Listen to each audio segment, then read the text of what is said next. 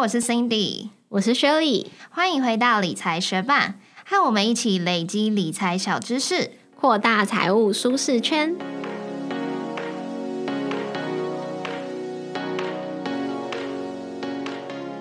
在节目开始之前，我们要来先感谢一位学伴，他叫做小杰森，他透过赞助连接赞助我们。然后他说，很常听你们的节目，觉得你们很用心在做。平常有在开车的时候，都会打开来看看有没有最新的节目出来。听你们的节目，能够增加平常不会去看的理财知识，真的能够扩大财务舒适圈。谢谢你们，希望小小的赞助能够帮助到你。非常感谢小杰森特地透过赞。助连接来赞助我们，其实每次收到的赞助的时候都很开心，无论金额大小，因为这会让我们知道说，哎，我们在做的事情是真的对你们有意义。甚至愿意花钱来支持我们，所以都是非常开心的事情。那除了赞助之外，也非常欢迎其他学伴可以透过订阅我们的节目，给我们节目五颗星，或者是把我们的节目分享给其他需要的朋友，都是对我们莫大的支持哦。再次感谢小杰森，我们也会持续努力，除了提升自己之外，也把这些有用的资讯继续分享给大家。那也谢谢正在收听的你，节目准备开始喽。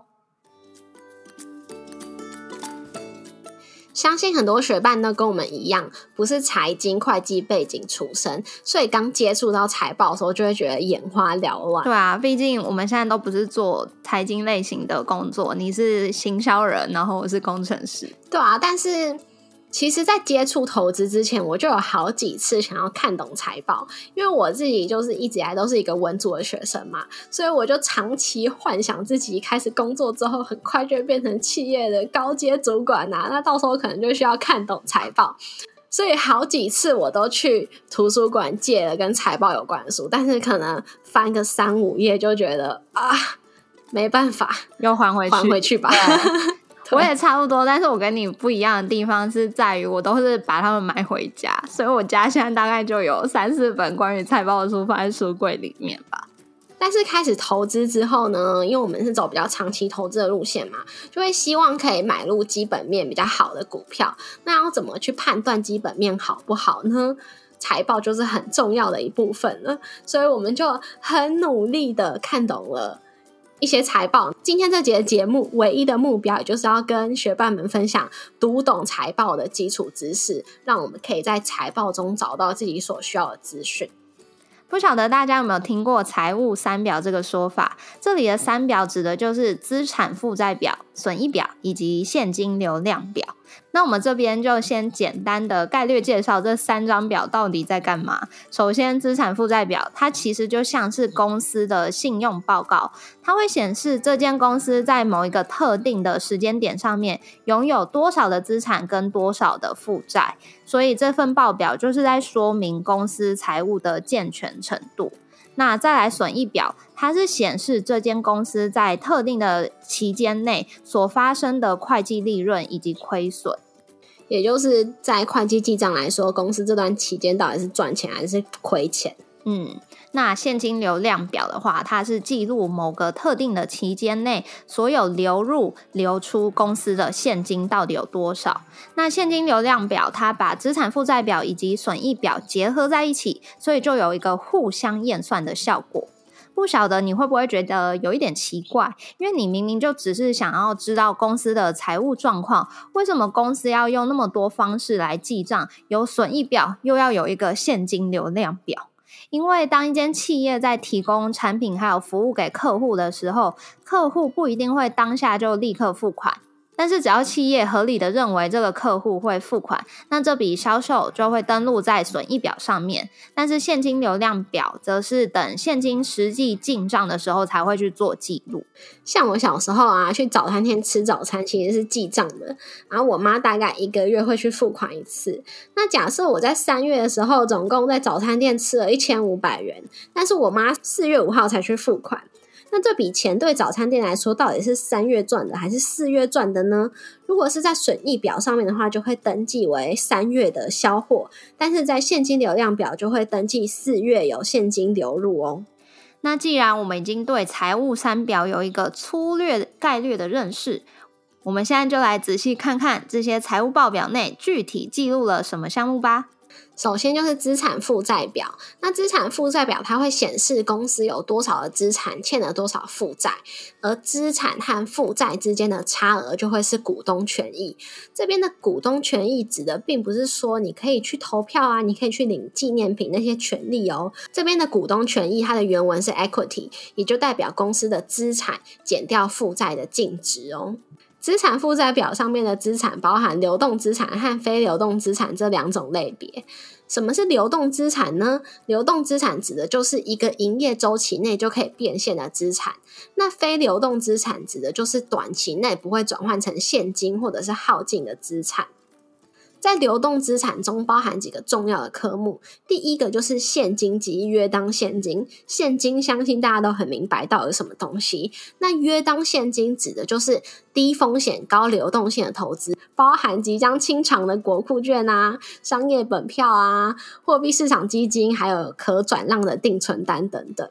除了现金及约当现金以外，还有短期投资。那短期投资的性质也是类似于现金，通常指的是期间不到一年的债券。那它的利息可能会比现金高一点，变现时间虽然比约当现金还要久一点，但是还是可以视为企业如果需要的话就可以立即使用的资金。再来，流动资产里面还有包含刚刚我们上面所说的应收账款，也就是客户积欠，但是我们预期他很快就会支付的货款。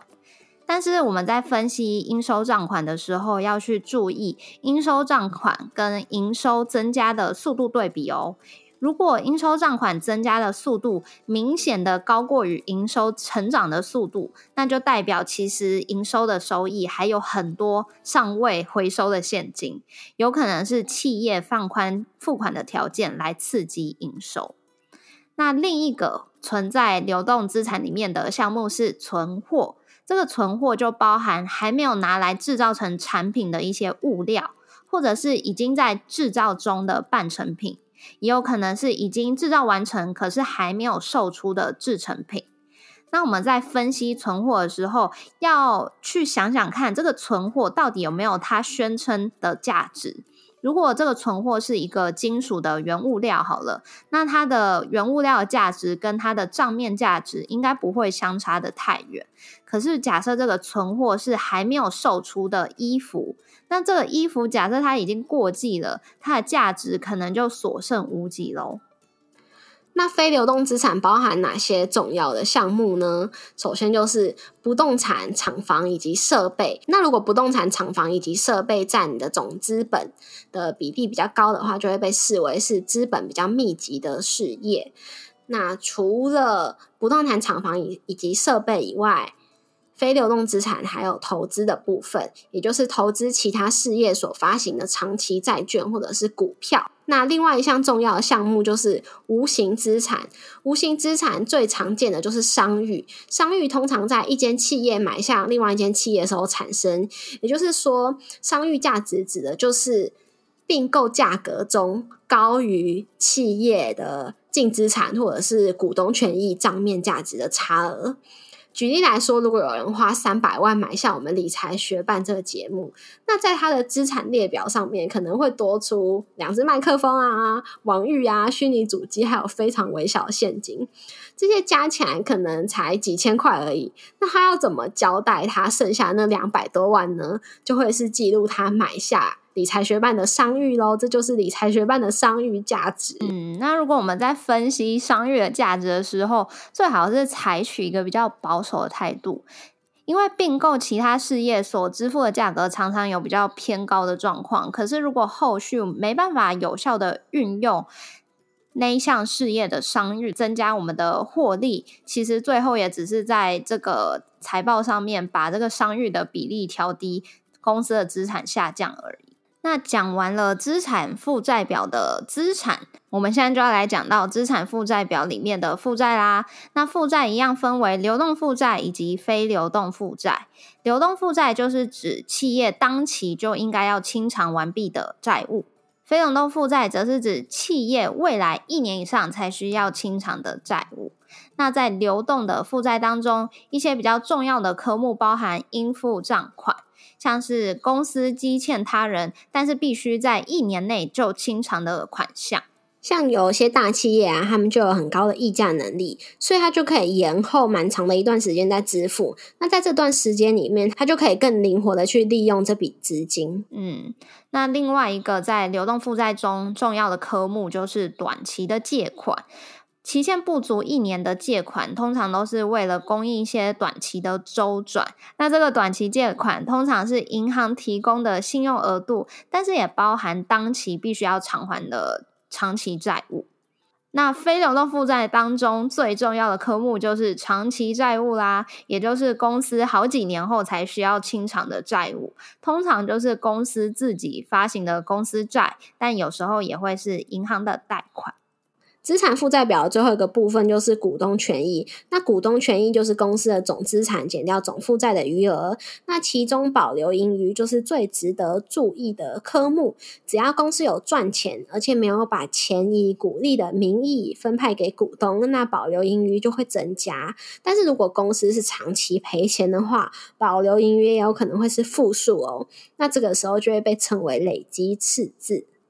好，那讲了这么多，我们已经了解完财务三表的第一表了，资产负债表。接下来，我们就要来看看财务三表的第二表，也就是损益表。因为透过资产负债表，你已经可以了解这个企业当下的财务状态，拥有多少资产，有多少负债。可是，你应该也会很想要知道，企业在某一段期间内到底赚了多少钱，或者是他赔了多少钱吧？接下来，我们就要来讲。损益表里面非常多的名词，这些名词都非常重要。可是我知道，当它一次灌到你的脑中的时候，就会很想睡觉。所以大家如果这一集听不完的话，分成两次听也很好哦。反正就是要记得这些非常重要的名词啦。那我们现在就开始介绍损益表中一个非常重要的名词，也就是营业收入 （revenue）。但是营业收入常常其实就有一个别称叫做销货 （sales），那这两个其实就是一样的东西，想成它的绰号就对了。那这个营业收入就是在财报记录的这段期间，有可能是一年，或是有可能是一季，这个期间内它创造了多少的收入。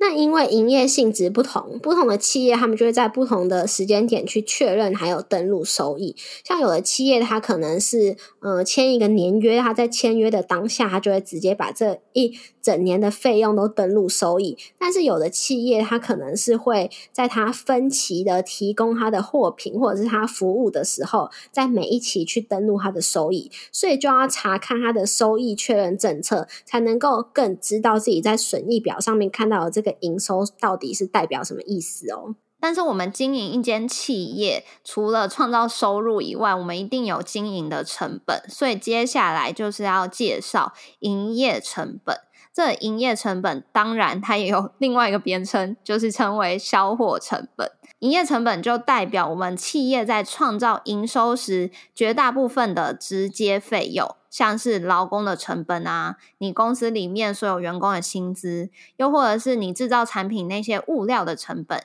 有可能是你批发商品的费用等等等，都会被算入营业的成本哦。那我们现在已经知道营业收入跟营业成本，我们就可以算出营业毛利。那营业毛利，当然它还有另外的别称，就是销货毛利。但是不管是营业毛利还是销货毛利，这两个东西是一样的，他们的算法就是营业收入减掉营业成本。那如果要计算毛利率、营业毛利率的话，就是用营业毛利除以营业收入，就会得到结果喽。广告一下，理财学伴也有 Instagram 喽，快去 Instagram 搜寻理财学伴，follow 我们，获得更多理财小知识吧。接下来令人感到非常混淆的时刻就到了。刚刚听到这边，你应该都还觉得吸收的很好，那非常恭喜你。可是接下来的这些名词，你听了就会有时候实在是很气。为什么他们要取这么相像的名字？就是想要让我们这些门外汉不得其门而入吗？但是我们还是耐着性子继续学习。如果你觉得非常混淆的话，建议你打开我们的部落格文字稿，然后你就可以上下滑动来比较它们到底有什么差异。那接下来要介绍的这个项目叫做营业费用。营业费用呢，它当然也不只有营业费用这个名字，它有时候也被称作销售及行政费用。它的内容就包含行销与行政管理的薪资，还有研发费用。那除了营业费用这项呃营业的间接成本以外，还有另外一项损益表上面的项目，就是折旧与摊销。那刚刚有讲到公司会购买一些资产嘛？如果这个资产是打算长期使用，通常是会分成数年或者是数期来提列这个折旧的费用。那折旧费用它是有独立的科目，但是经常会被归入营业费用中。就像我们买的麦克风，一支可能两千元，那我们打算两年换一次麦克风，所以我们就每年提列一千元的折旧作为成本。那在两年过后，我们就会把这个麦克风的资产价值视为归零，所以到时候可能就要买新的麦克风了。那损益表上面的另外一个项目就是非经常性的费用或者是非经常性的收入，那它就是总刮所有和企业正常的营运无关的偶发性或者是单次性的费用，像是如果工厂关闭可能会需要关厂的成本啊，或者是决定出售某个部门，那出售这个部门的获利也会算是非经常性的收入。那再来我们要讲到损益表中也常常。很被重视的一个项目是营业利益。营业利益当然它也有一个自己的别称，就称作为营业利润，英文是 operating income。反正这两个营业利益、营业利润是一样的东西。那它怎么计算的呢？就是从我们上面讲到的营业收入去扣掉营业成本，再去扣掉营业的费用，计算而成。对于大部分的企业来说，这个营业利益其实就足以代表公司实际的获利，因为这部分的利润已经不包含单次性的费用或收入，也不包含非营业性质的收入，像是公司的投资收入。所以，这个营业利益也可以被拿来计算成营业利益率，它就是用营业利益再去除以营业收入。另一项在损益表常出现的就是利息收入以及利息费用。假设公司有自行发行债券的话，就要支付利息给持有债券的人嘛，所以就会有一个利息费用。那假设公司有在投资、有持有债券的话，自然就会得到债券的利息收入，所以也会记录在损益表上面。那这个利息费用跟利息收入有时候都会被合并为。一个项目，也就是净利息收入。另一项在损益表上面的项目，也就是税金。我们在观察税金的时候，要去注意公司缴纳的税金费用有没有低于一般企业所适用的税率。如果是比较低的话，就要去观察这个税务的优势是持续性的还是暂时性的。另外，也要观察公司长期适用的税率有没有稳定。因为如果不稳的话，可能就是这间公司很会去钻税法的漏洞。虽然短期内节税看起来是好事，可是长期来说还是有一定的风险存在。因为税务的漏洞之后也有可能会被堵住啊，那后续的利润可能就会不如一开始的预期。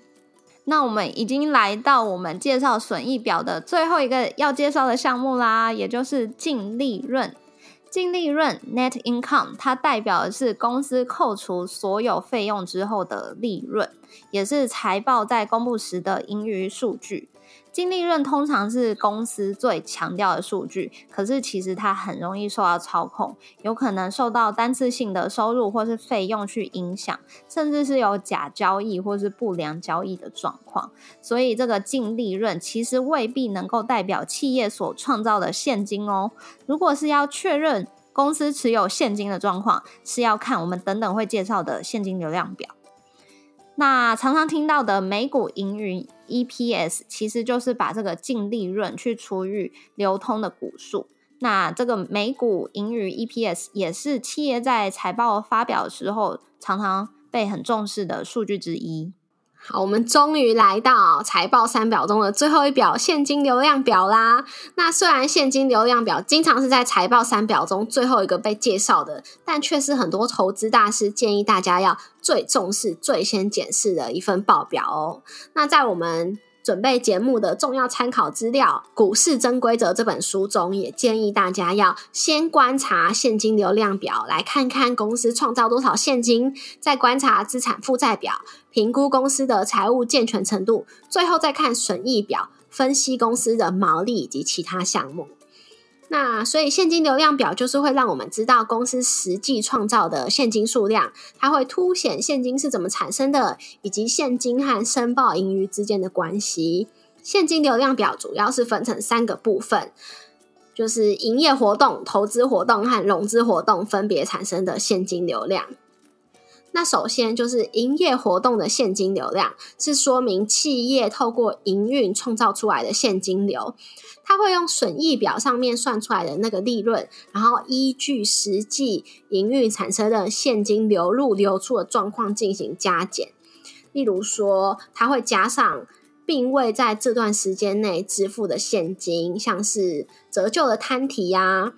像我们刚刚讲到，我们买这个麦克风可能两千元，然后我们每年会在我们的损益表上面扣掉一千元的折旧。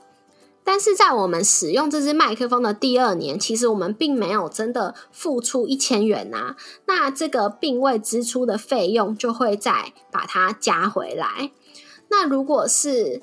还没有收到的应收账款，则是会扣掉。像是可能有学伴透过一些金流系统赞助我们啊，那我们如果有损益表的话，我们就会把这个赞助视为一笔订单，登录在我们的损益表上面嘛。但其实我们还没有向那个金流厂商请款，所以我们并没有真的收到那笔款项。那在现金流量表上面就会扣掉这笔还没有收到的费用。所以呢，在损益表中赚钱，不代表会有正的营业现金流，因为公司可能出货了，但是款项都收不到，就有可能导致营业现金流变成负数。那如果一间公司它的营业现金流长期呈现负数的话，它的营运状况就蛮值得质疑的。那再来就要讲到现金流量表里面的投资活动的现金流量这部分，通常都是涉及不动产、厂房还有设备他们的取得跟处理，另外也有企业并购以及投资活动。在财经新闻上面常听到的资本支出，其实就是指关于不动产、厂房还有设备的投资。如果企业有投资债券或者是股票，甚至是变卖土地而获利的话，也会算进这个。投资活动的现金流量哦，那现金流量表的最后一部分就是透过融资活动产生的现金流，这部分通常就是代表公司还有股东以及债权人之间的现金流，包含公司分派股利、发放以及买回普通股，或者是发放或者是偿回债务。所以了解完现金流量表，就知道其实它就是三个部分组成：营业活动。投资活动还有融资活动这三个现金流量的细项都记录在这张表里面了。但是我们在看这张表的时候，大家最在意的部分通常就是营业活动的现金流量，因为这部分就可以说明这间企业到底能不能透过它的本业来赚钱。那如果是亏损的话，这部分的现金流量也就会是负的喽。希望听到这边，你对财报已经有基本的认识，应该可以从财报中看出，每当公司创造一笔营收，金钱会怎么样的去流动和分配。那我们就以台积电二零二一年第二季的财报为例。那每当台积电创造一百块的营收，其中有五十点零四块是花在营业成本，也就是支付给制造的员工和供应商；那十点九一块是花在营业费用，也就是行销管理和研发的费用；那四点零一元则是拿去缴纳所得税啦。所以扣一扣，剩下的三十几元就会是台积电的净利润喽。那推荐你也可以从公开资讯观测站、富国或者是 Good Info 股市资讯网找出你有兴趣的公司财报，对照着我们部落格文章读一读，你也可以更懂这些公司是如何创造金钱，那资金又是怎么被应用的哦。谢谢你在忙碌的生活中愿意播出时间来和我们一起学习。如果你愿意支持我们继续把理财学伴做得更好，邀请你在 Apple Podcast 帮我们打新留言，让这个节目被更多人听见。同时，也欢迎你到 Instagram 搜寻理财学伴，找到我们来跟我们聊一聊。如果身边也有想一起学习投资理财的朋友，欢迎你将理财学伴分享给他们。我们的网站上有文字版的整理，想要收藏或是回顾，都欢迎你上去看看。网址是 moneymate 点 space。那今天的内容都会收录在我们的财报基础这个分类里面哦。理财学伴。我们下次见，拜。最近我们在 Instagram 不是有做一个抽奖活动，那抽的书就是我们上一集 Podcast 节目介绍的如何避开地雷股。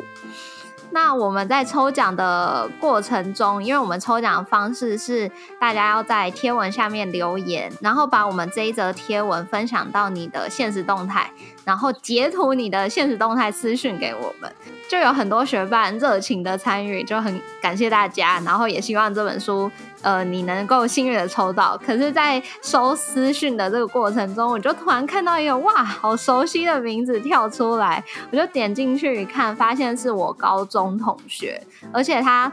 就是除了贴那个现实动态的截图以外，他还有在。附上一个小小的句子，就是跟我们说哦，谢谢我们做这个节目，他很喜欢这个节目，所以我就有点捉弄他，我就说，哎，我是你同学，猜猜我是谁？然后我那个高中同学他就非常惊讶，他说是谁？我说是你高一的同学哦，猜猜看。